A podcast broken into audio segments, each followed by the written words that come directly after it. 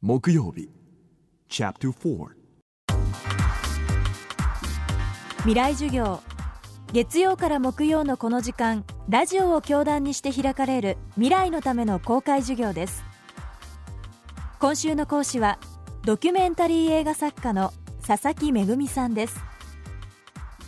佐々木さんが監督とプロデューサーという2つの肩書きを持って丸4年かけて制作したデビュー作品。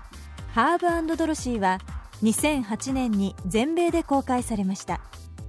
日本では去年全国50以上の劇場で公開され現在も美術館アートフェアギャラリーなどさまざまな場所で上映が続いています。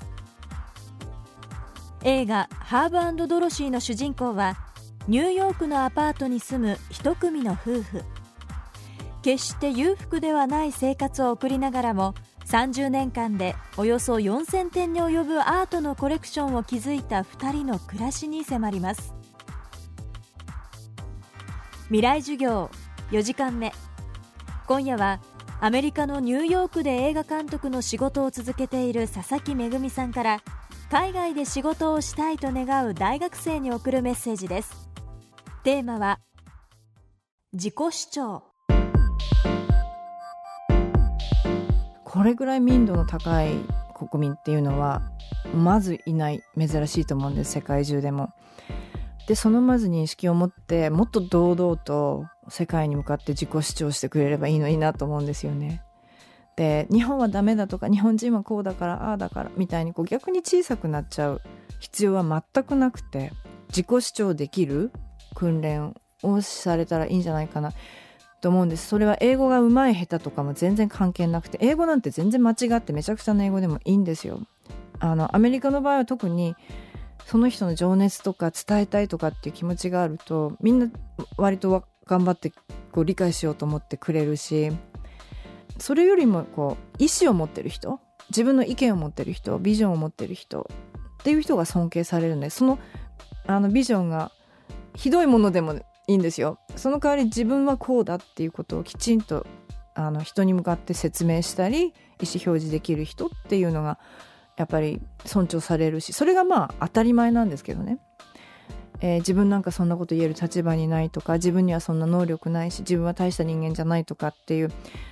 全くその不必要な何て言うのかな劣等感みたいなものにのせいで足踏みしちゃってるところはすごく残念かなというふうには思います。でも片やそれが美徳でもあるわけなんですよね。例えば今年の東北あの大震災の時に私アメリカでいろんなニュース映像を見てて被災地の方たちがもう本当に皆さん争うこともなく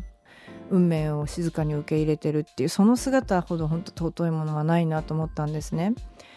それはあの欧米のメディアもこの日本人っていうのはなんて高貴な素晴らしい民族なんだってそれを見て言ってたんですけれども確かにそれは素晴らしいことだとは思うんですがあのギャーギャー言う必要はないので自分はこうですこう思いますっていうことをまあ普通にただ普通に淡々と言えるっていう風になるのは大切なことなんじゃないかと思いました。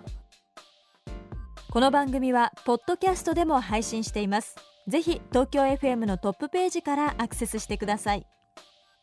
未来授業。